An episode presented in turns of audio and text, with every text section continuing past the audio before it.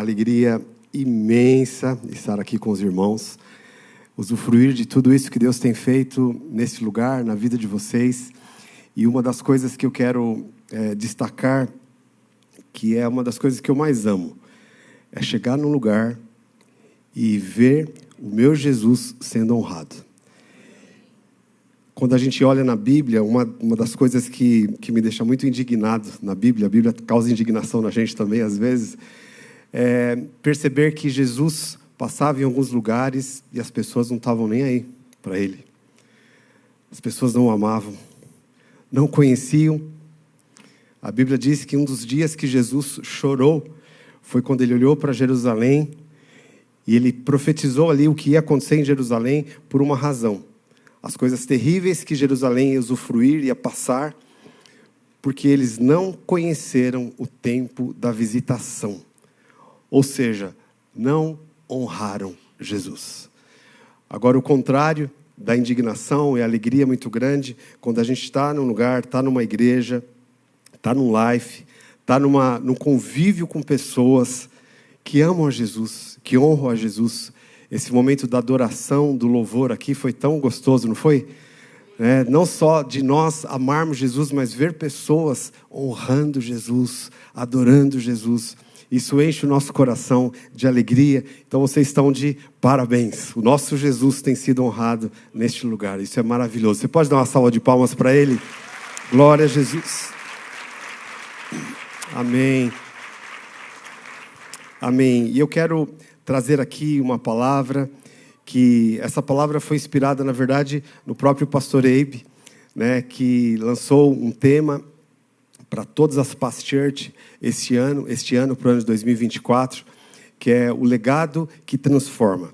E ouvindo aquilo que ele estava falando e conhecendo um pouco da, da estrutura da igreja, eu estou na Past Church já há muitos anos, então me trouxe é, inspirou o meu coração para falar a esse respeito. Eu quero falar hoje, o tema é o poder de um legado. E eu quero começar com uma história. Um homem rico, muito rico, tinha dois filhos. E depois de muitos anos, ele envelheceu, morreu. Porém, antes da morte desse homem, o filho mais velho era alguém que visivelmente admirava o pai, ele honrava o pai, ele desejava, se inspirava no pai para sua própria vida. Já o filho mais novo, ele só usufruía da herança, né, que ele tinha direito e gastava e vivia a sua vida, né, uma vida muito próxima, uma vida muito rica. Mas quando o pai morreu, ele deixou a, herança dividida pelos dois filhos, 50% para cada um. Passado alguns anos, o filho mais velho enriqueceu ainda mais do que o pai. Ele multiplicou aquela herança e ficou mais rico ainda do que o pai era. E o filho mais novo, que recebeu a mesma quantia, passado alguns anos, ele estava pobre, porque ele gastou tudo. Qual a diferença desses dois filhos? A diferença, os dois receberam uma herança, porém só um recebeu o legado. Porque o legado é aquilo que nós recebemos dentro de nós quando nós absorvemos, quando nós honramos a pessoa que carrega um legado, e nós honramos, nós admiramos, nós nos inspiramos, nós também recebemos esse legado. E a Bíblia nos conta uma história que eu quero ler para vocês aqui.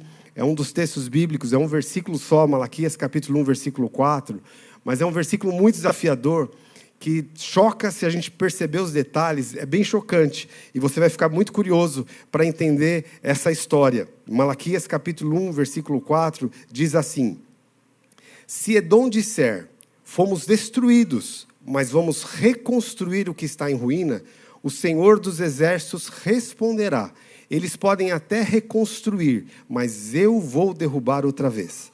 E a terra deles será chamada de terra da maldade e povo contra quem o Senhor está irado para sempre. Você pode imaginar estar numa situação dessa? Arrumar encrenca e inimizade com o próprio Deus. Né, tem gente que tem medo de ter inimizade com o diabo. Né? Falar, ah, eu começo a servir e as coisas acontecem, o diabo fica irado contra mim. Isso é maravilhoso. Nós temos que irritar o diabo. Cada pessoa que nós ganhamos para Jesus é uma irritação tremenda no inferno. Nós temos que irritar o diabo. Esse é o nosso chamado. Agora, esse povo arrumou inimizade contra Deus. A Bíblia diz: se Deus é por nós, quem será contra nós?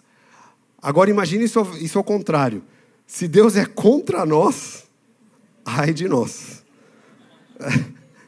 E é o que está acontecendo aqui, o que a Bíblia está dizendo a respeito de um povo. Então, é, para nós entendermos isso, vamos pensar em duas questões. Primeiro, quem é esse povo? E segundo, o que, que eles fizeram?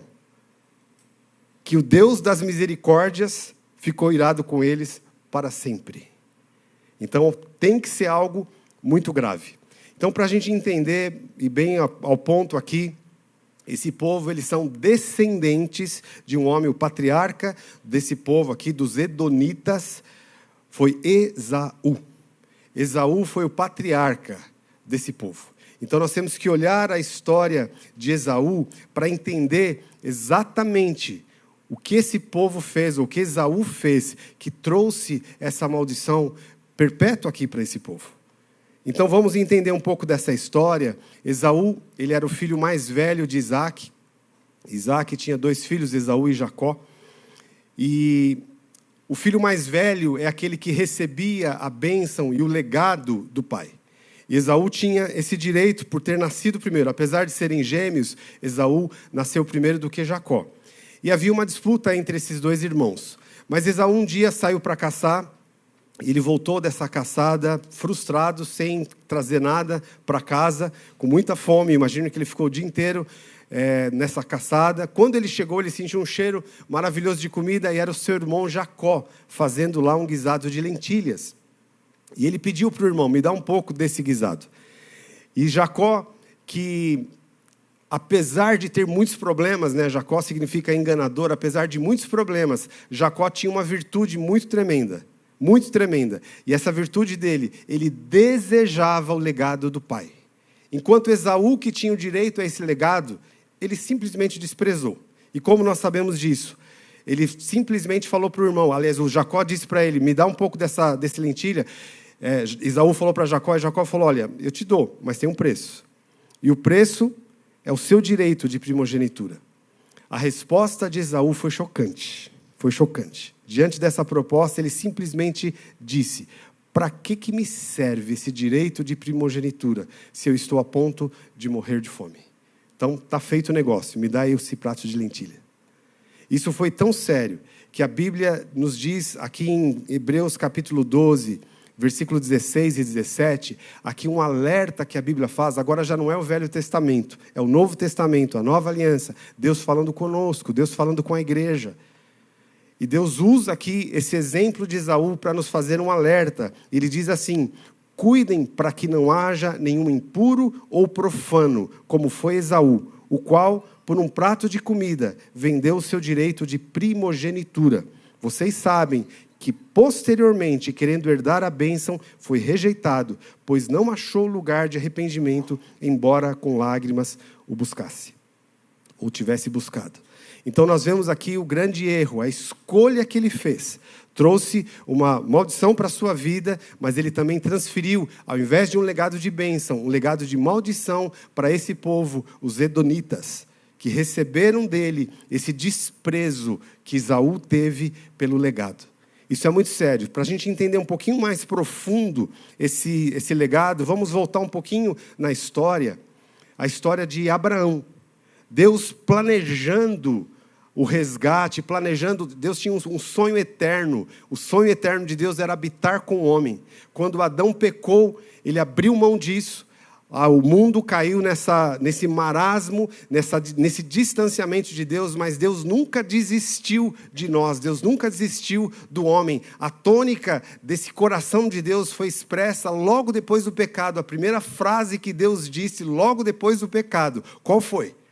A primeira frase, ele chegou para. Ele, ele desceu no jardim para estar com Adão, e a primeira frase que Deus diz: Adão, onde você está?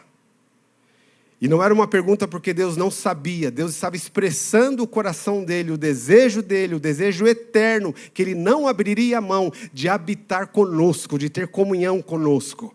Esse era o sonho do coração de Deus, e Deus nunca desistiu disso. Mas para que esse plano desse certo, Deus precisava agir através de parceiro, através de alguém, alguém aliançado com ele. E de toda a terra, Deus encontrou Abraão, e Deus chamou Abraão.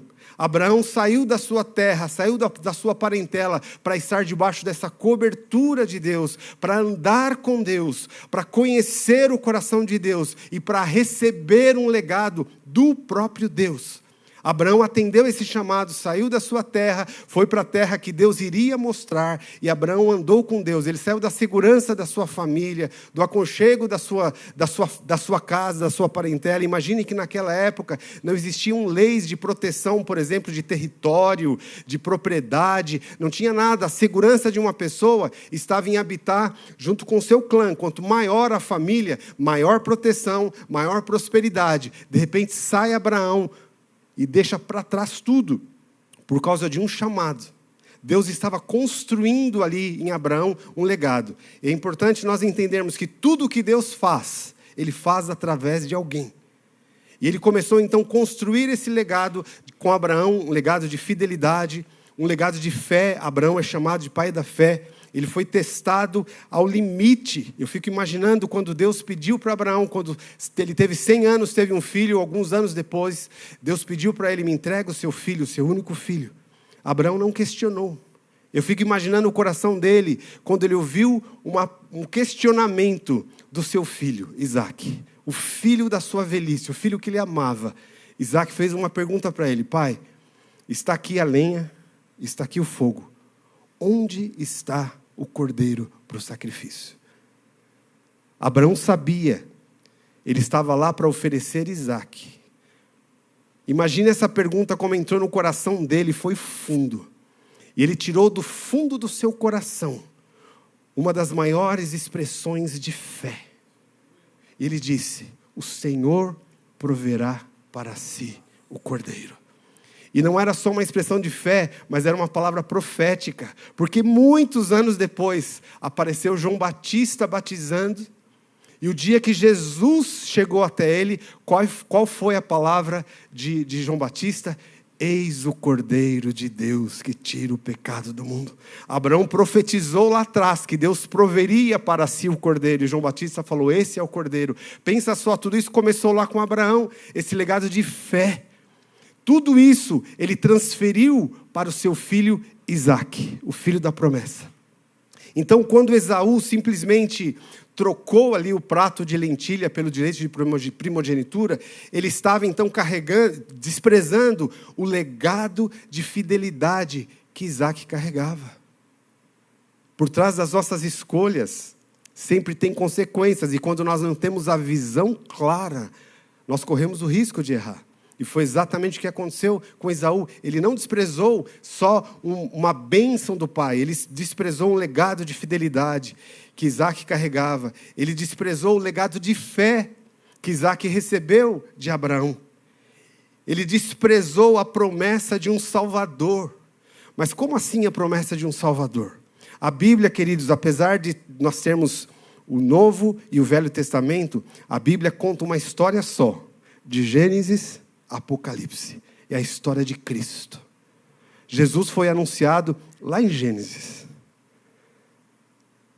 Toda a Bíblia conta essa história. Então Abraão já carregava esse legado dessa promessa do nascimento de um Salvador. E quem é esse Salvador? Isaías profetiza sobre isso em Isaías capítulo 9, versículos 6 e 7, diz assim: Porque um menino nos nasceu, um filho se nos deu, o governo está sobre os seus ombros, o seu nome será Maravilhoso Conselheiro, Deus Forte, Pai da Eternidade, Príncipe da Paz. Ele estenderá o seu governo e haverá paz sem fim sobre o trono de Davi e sobre o seu reino, para o estabelecer, para o firmar com juízo e com justiça, desde agora para sempre. O zelo do Senhor dos Exércitos fará isso. Abraão já carregava esse legado dessa promessa. Você percebe a seriedade da ação de Esaú, quando ele simplesmente disse: Para que, que me serve esse direito de primogenitura? Ele jogou fora, ele virou as costas para esse legado. Agora, queridos, esse legado, e eu quero aqui montar essa, um quebra-cabeça para nós entendermos essa história de legado de uma forma muito prática. Esse legado, Jesus Cristo então assumiu, ele nasceu, ele foi ali dessa linhagem, ele nasceu carregando esse legado. E a Bíblia nos mostra claramente aqui que esse legado foi conectado a nós. Olha o que a Bíblia diz em Gálatas capítulo 3, versículo 13 a 14, diz assim: Cristo nos resgatou da maldição da lei, fazendo Ele próprio maldição em nosso lugar, porque está escrito: Maldito todo aquele que for pendurado no madeiro, para que a bênção de Abraão, repita isso por favor, a bênção de Abraão para que a bênção de Abraão chegasse aos gentios em Cristo Jesus, a fim de que recebêssemos pela fé o Espírito prometido. Então, nessa, nessa linha, Jesus Cristo, ele nasceu segundo esse propósito maravilhoso de Deus, ele recebeu esse legado, ele potencializou e ele transmitiu esse legado para chegar até nós. E esse legado, então, a bênção de Abraão, que é recebida através de Cristo pelo Espírito Santo prometido.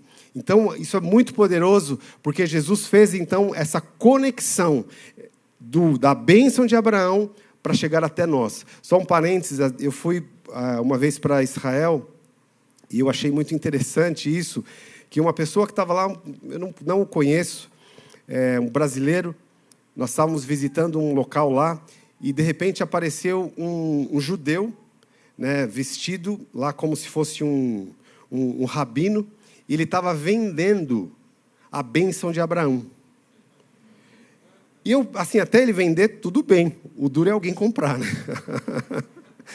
e um brasileiro, eu não sei quem é, ele simplesmente chegou lá, ele viu, ele falou: Não, eu quero a bênção de Abraão. Foi lá, pagou para o rabino, o rabino pôs a mão nele, orou, abençoou na vida dele. Eu fiquei olhando aquilo. Esse legado, queridos, nós não pagamos por ele. E esse legado só tem um jeito de receber. Só tem um jeito de receber.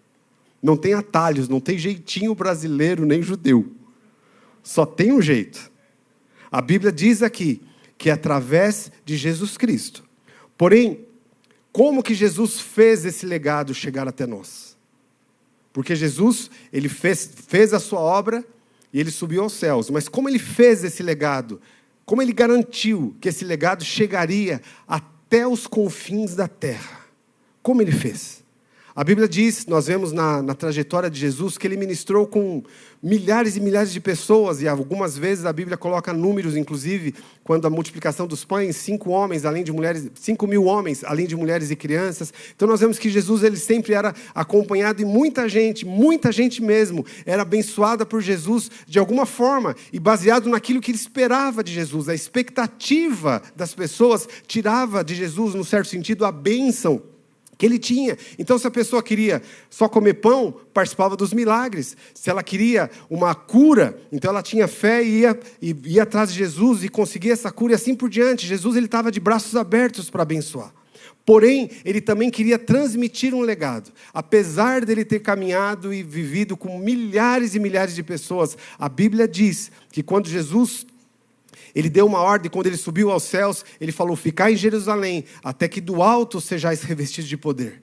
E a Bíblia nos diz que 120 pessoas ouviram isso e ficaram lá em Jerusalém, até que do alto receberam a promessa, o Espírito Santo, esse legado poderoso, multiplicado, recaiu sobre 120, e esses 120 é que transmitiram esse legado para os 3 mil, para os 5 mil e chegou até nós.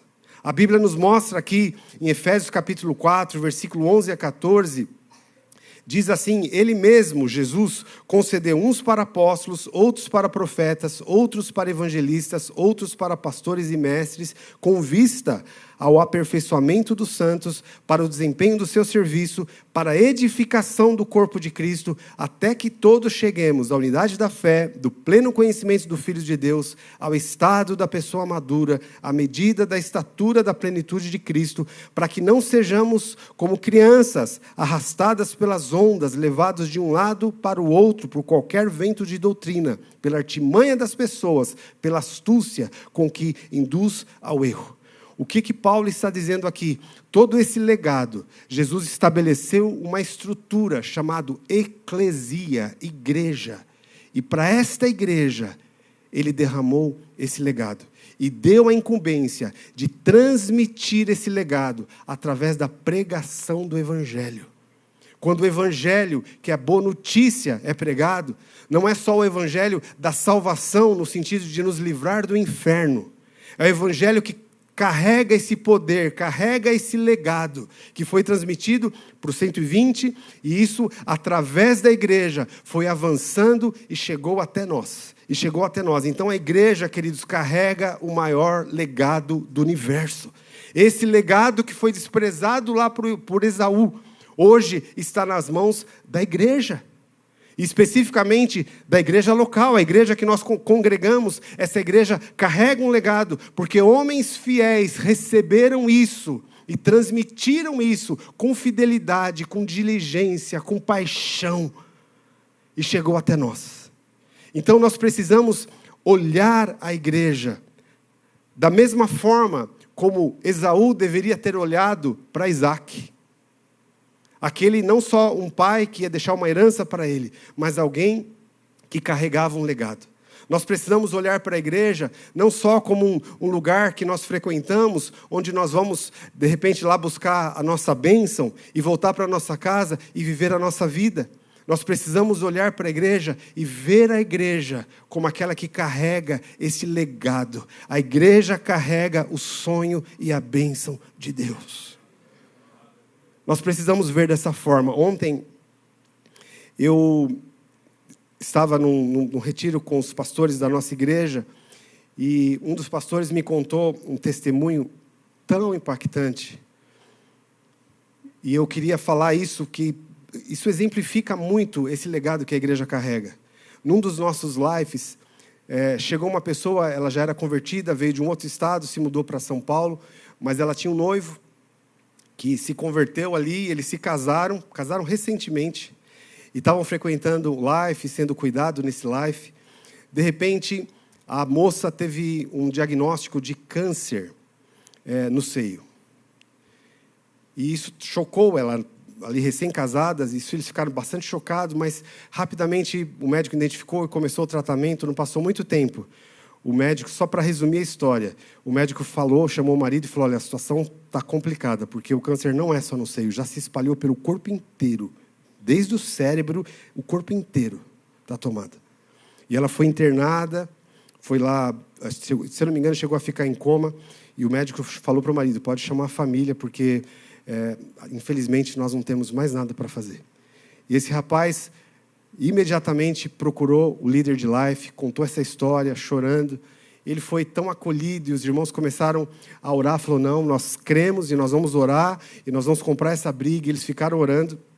Passou um pouco tempo, o médico chamou e falou: Olha, existe um tratamento experimental e ela não tem nada a perder com isso. Se vocês autorizarem, a gente vai fazer esse tratamento experimental. Um tratamento muito caro, acho que cada comprimido custava 50 mil reais.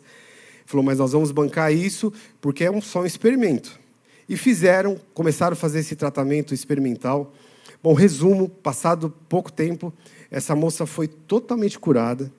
Só que tem um detalhe.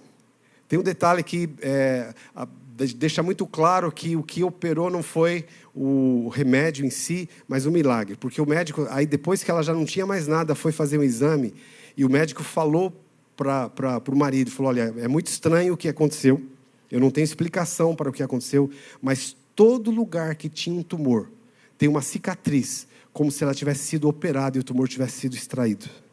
Ou seja, o medicamento não fez isso. O médico disse: Eu não tenho como explicar, mas ela não tem mais nada. Mas nós temos como explicar. Glória a Jesus, aplauda Jesus. Nós temos como explicar esse legado que a igreja carrega. Nesse legado tem o poder do Criador do universo. Jesus, a Bíblia fala que Jesus levou sobre si todas as nossas enfermidades.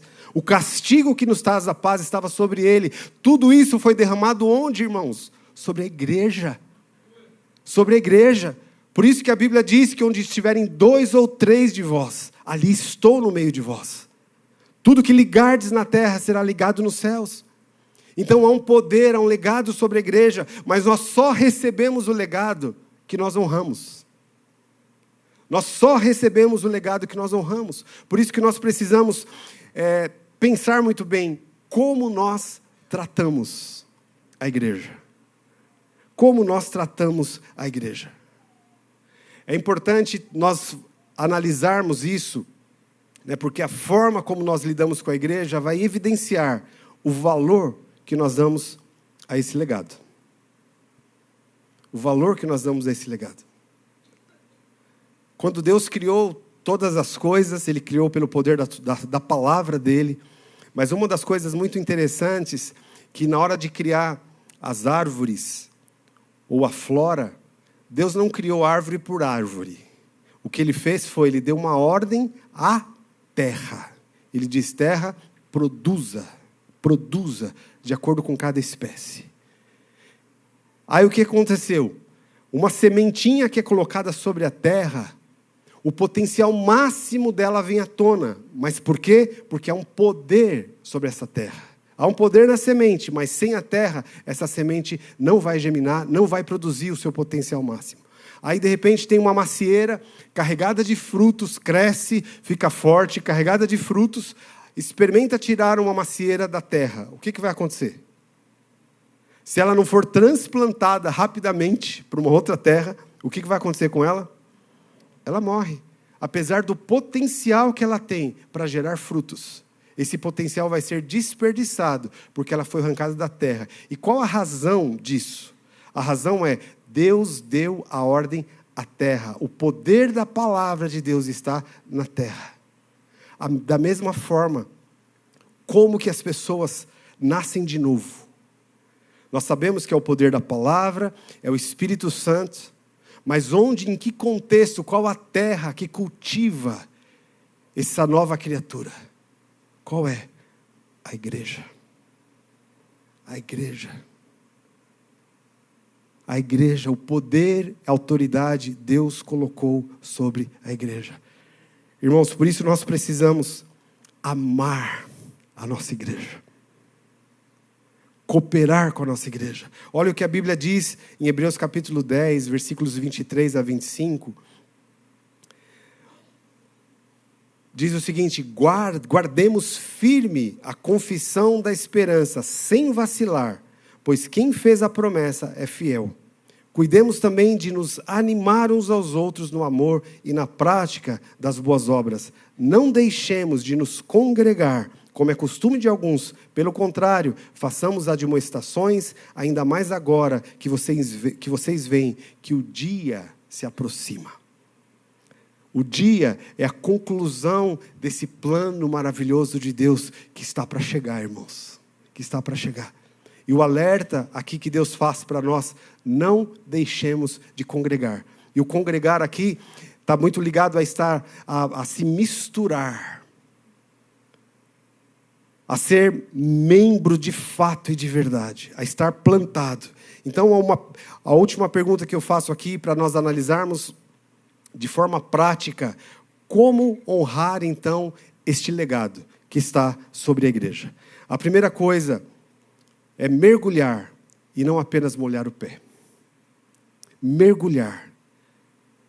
Usufruir de tudo aquilo que a igreja proporciona para nós.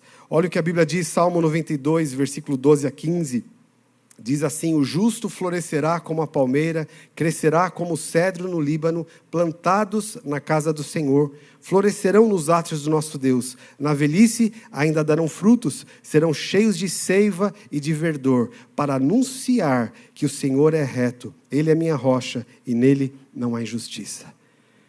Então a Bíblia fala a respeito de estar plantado na casa do Senhor. Isso se encaixa muito bem com a nossa vida e a nossa relação com a igreja. Não apenas molhar o pé. Eu sei que não é o caso de ninguém aqui, mas quando eu era adolescente ainda, eu tinha um amigo e a família dele começou a frequentar uma igreja específica. E eu me lembro que eu estava um dia lá na casa dele, nós estávamos conversando, aí a mãe dele pediu para a menina que trabalhava como é, empregada na casa, falou, fulana, corre lá na igreja, é, hoje é o dia da rosa ungida, vai lá buscar uma rosa para mim, e ela estava lá assistindo a novela, e pediu para a menina trazer a rosa ungida. Ou seja, eu quero usufruir, mas eu não quero mergulhar. E quem quer usufruir, vai usufruir, vai ser abençoado, ótimo. Ótimo, mas é o começo. O que nós precisamos é enraizar e usufruir de tudo o que a igreja tem. Essa é uma das formas de nós honrarmos esse legado. Honrar esse legado também é se comprometer. O que que eu posso fazer pela minha igreja? O que que eu posso fazer pela minha igreja? É se comprometer. Eu hoje eu tenho o prazer, o privilégio de estar acompanhado do meu genro aqui e eu pedi autorização para ele para falar isso, mas eles se casaram em novembro passado. Né? Foram de lua de mel e tá. Passado um tempinho, a Ana Luísa, minha filha, veio visitar a nossa casa e ela falou para mim e para minha esposa: Ai, mãe, como eu estou feliz. O Gabriel me trata tão bem. Ele demonstra tanto amor e cuida tanto de mim. Aquele dia, para mim, foi um dia assim que. Uh, eu falei isso para ele, porque eu tenho a minha filha como a, a, única filha, minha princesa, que eu sempre guardei, cuidei, e de repente agora apareceu esse cara e eu tenho que dizer sim, entregar. Então você faz, mas você fica naquela: como será que ele vai lidar com o meu tesouro? E de repente ela veio e me deu essa notícia. Eu falei: ufa, deu certo. Deu certo, continua, viu? Estou de olho. Agora pensa só, pensa só no coração de Jesus, que colocou em nós a responsabilidade de cuidar da sua noiva, a igreja. Como fica o coração de Jesus quando a gente trata bem a igreja? Quando a gente, ao invés de apontar as falhas, a gente vai lá para tentar cobrir essas falhas, para suprir as necessidades, para se comprometer. Pensa como fica o coração de Jesus. Naquele dia que a minha filha falou isso para mim, eu falei: agora o Gabriel tem tudo de mim. Agora imagina Jesus com relação à sua noiva, a igreja noiva de Cristo. A igreja não é um evento, uma instituição, um CNPJ. A igreja é a noiva. Como fica o coração de Jesus com aqueles que, apesar da igreja ainda estar sendo aperfeiçoada, está lá para se comprometer, para ajudar. Essa é uma igreja, a Past Church, e especificamente a Past Church de São Paulo, que tem sido modelo e exemplo para nós porque a gente chega aqui e a gente vê a quantidade de gente trabalhando, mas eles não estão apenas segurando uma placa lá na frente, eles estão honrando a noiva. Não estão servindo nos bastidores. Faz aquilo honrando a noiva. Aquele que resolve e se dispõe a cuidar de alguém, a discipular alguém, a liderar um life, não está, não está só com uma atividade, um encargo, uma carga para levar, mas está honrando esse legado. Pensa no que o Senhor libera sobre a vida dessas pessoas. Isso é muito lindo, irmãos. Isso é muito lindo. Como nós usufruímos desse legado é priorizando, priorizando a agenda da igreja. À medida que nós vamos nos comprometendo, nós vamos entendendo né, que tudo o que acontece numa igreja local né, tem um propósito. O propósito é servir o corpo de Cristo, o propósito é a expansão do reino de Deus. E quando a gente então se compromete com essa agenda, a gente prioriza isso, nós estamos também honrando esse legado. Quando nós começamos a sonhar junto, sonhar junto com a igreja. Eu eu sou, no certo, no bom sentido, vítima disso. Todos os meus sonhos, desde há muito tempo, eles sempre de uma forma ou de outra, eles estão ligados ao sonho da igreja local, muito, muito antes de ser pastor. Né? Porque alguém pode pensar, obviamente, ser pastor é o seu ministério, é o seu chamado, mas na verdade, antes de ser pastor, eu sou membro do corpo de Cristo. E todos os meus sonhos, eles foram redirecionados para sonhar aquilo que é o propósito de Deus para o avanço do seu reino, e isso passa pela igreja local. Desde o lugar de onde eu vou morar, vou, a empresa que eu tenho, tudo eu posso canalizar para o avanço desses sonhos. Então eu digo para você com toda com toda propriedade eu falo isso. Coloque o seu coração para ser incubadora dos sonhos de Deus. Isso passa pelos sonhos da igreja local. Eu me lembro que em 2001 eu fui para Santarém. A primeira vez foi quando eu conheci o pastor Eibe, tive esse prazer imenso. Eu já era pastor de uma pequena igreja em Barueri, com uma série de dificuldades. Mas quando eu fui para Santarém e eu vi o que Deus estava fazendo lá, eu vi um legado que estava sobre a Past Church. Irmãos, eu não duvidei. Eu não tive, aliás, eu não tive dúvida, eu mergulhei nisso.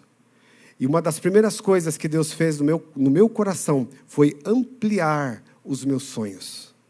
Eu comecei a sonhar em ganhar cidades, em enviar missionários, em implantar igreja. E tudo isso, eu sei que foi o sonho que Deus já tinha colocado lá no coração do pastor Melvin, no coração do pastor Lucas, que deu a vida pela igreja, e sonhou plantação de igreja, tudo isso é um legado. Quando nós olhamos, honramos, isso recai sobre nós. De repente, a minha visão de igreja mudou completamente, o meu coração mudou completamente. Eu sei que foi, a, foi a, é, quando eu recebi esse legado de uma igreja local. Eu me lembro a primeira vez que eu entrei numa, numa, num life, lá em Santarém. Aqui em São Paulo foi uma época que nós tínhamos, a maioria das igrejas aqui, eu estava, eu estava incluso, muito preconceito, ou preconceito com célula, com igreja em célula. Já tinha visto muitas coisas, então ficava com o pé atrás, e eu tinha o pé atrás. Até que eu fui para Santarém, vi esse legado, eu me abri, abri o meu coração, e Deus fez uma revolução aqui dentro. Eu não tenho tempo para contar agora, mas uma experiência que eu tive, a primeira vez que eu fui visitar um life. O pastor Giovanni, que me levou. Na época ele tinha uma motinho, né? Era um supervisor, ele está ali. Ele era supervisor de setor, ele trabalhava fora, né? Eu via a paixão, o amor dele, a dedicação para servir a igreja. Isso não vem de hoje não. Isso lá em 2001. Eu já vi isso no coração dele. Eu fiquei tão impactado com isso, porque eu não tinha essa paixão, eu não tinha essa mesma dedicação. Eu vendo ele trabalhando fora lá com a sua motinho e tudo mais, e veio à noite, foi nos levar para um live. Eu cheguei nesse live e eu me lembro até hoje, uma rua de terra, nós paramos o carro, eu desci do carro, do outro lado da rua estava esse life funcionando, uma casa muito simples, muito simples, um lugar muito simples. Quando eu desci daquele carro, eu percebi uma unção naquele lugar que atingiu o meu coração. E eu falo isso pela graça e misericórdia de Deus, porque foi Ele que fez, mas atingiu o meu coração, porque os meus olhos já estavam brilhando por esse legado. Alguém talvez pudesse olhar e falar, mais uma reunião só. Mas para mim não era mais uma reunião. Eu percebi, Deus me deu uma sensibilidade para perceber o que estava por trás daquela simples reunião.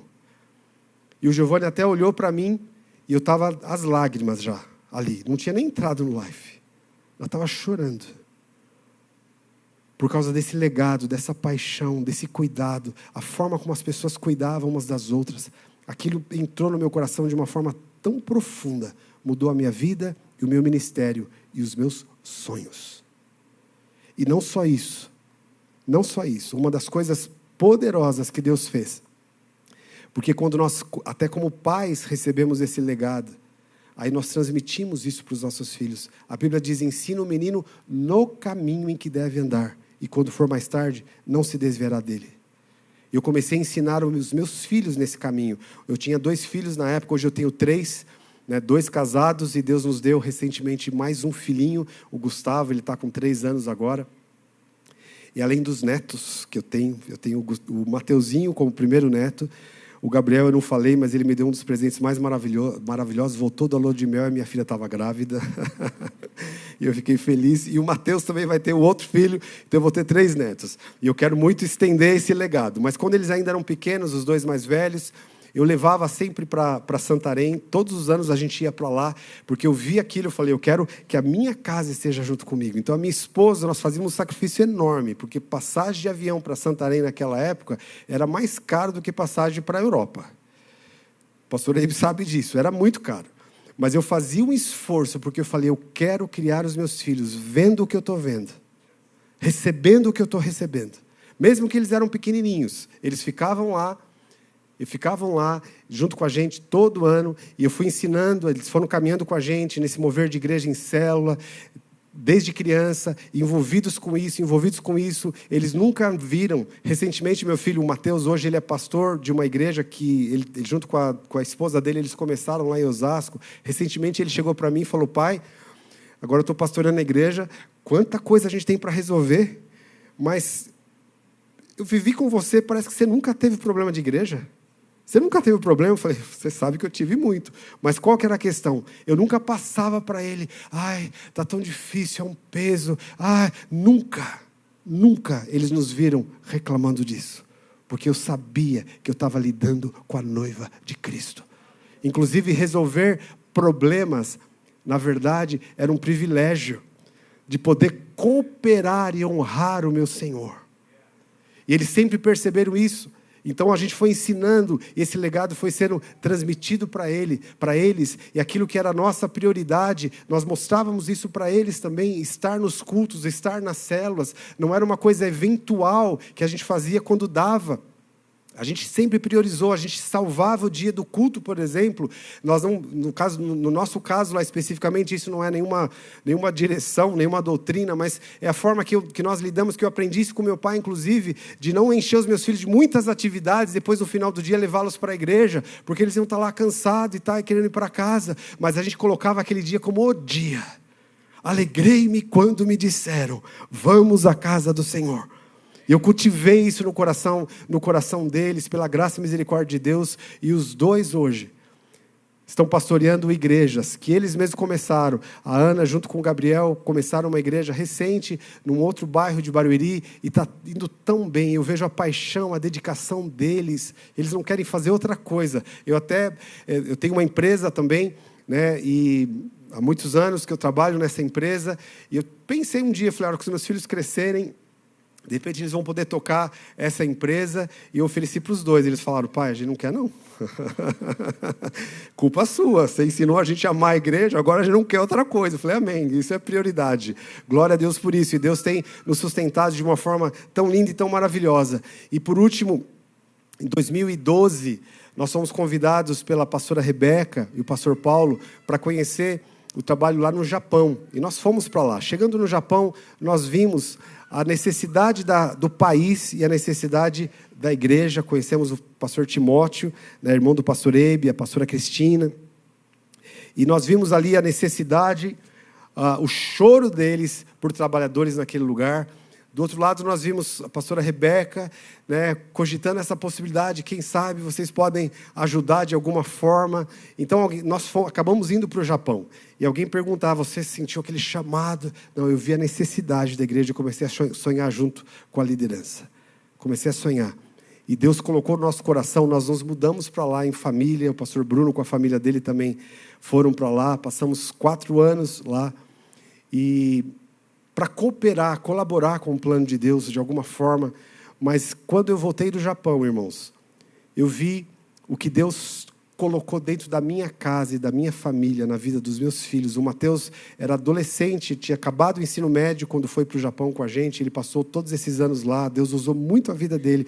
Mas o mais precioso que aconteceu, durante um tempo específico, ele teve um encontro com o Espírito Santo naquele lugar morando sozinho numa cidade a 500 quilômetros da gente. Ele estava estudando, estava trabalhando lá, naquele lugar o Espírito Santo ele, ele é muito gregário, gosta muito de estar junto e a gente não estava perto dele, então ele começou a desenvolver um relacionamento com o Espírito Santo, um relacionamento. Deus chacoalhou a vida dele de uma forma tão poderosa. Eu digo isso pela graça e misericórdia de Deus. Hoje ele é uma das pessoas que mais me inspiram, mais me inspira no relacionamento e na intimidade com o Espírito Santo. Eu, como eu sou abençoado com isso. E aí eu olho para trás. Foi quando nós decidimos sonhar juntos.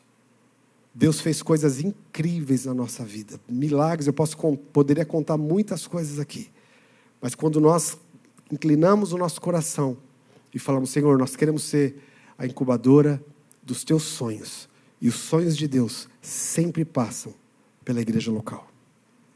Quero te convidar, por favor, a ficar em pé.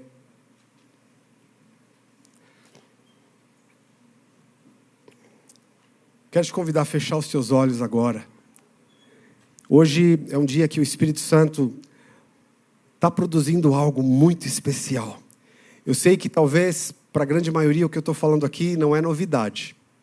Mas hoje eu tenho convicção de que o Espírito Santo está trazendo como revelação no nosso coração. Você está plantado no lugar que Deus te colocou. Deus te trouxe, Deus te plantou aqui para você receber esse legado poderoso, um legado que vai de geração em geração. Se por acaso você está aqui e a sua família ainda não é convertida, esse legado inclui uma promessa. Atos 16 fala isso: crê no Senhor Jesus e será salvo você e a sua casa. Essa promessa está inclusa nesse legado que nós recebemos, que foi derramado em nós pelo Espírito Santo. Então põe o teu coração agora, inclina o teu coração e fecha os teus olhos. E comece a se dedicar ao Senhor agora, dedicar o seu coração. No...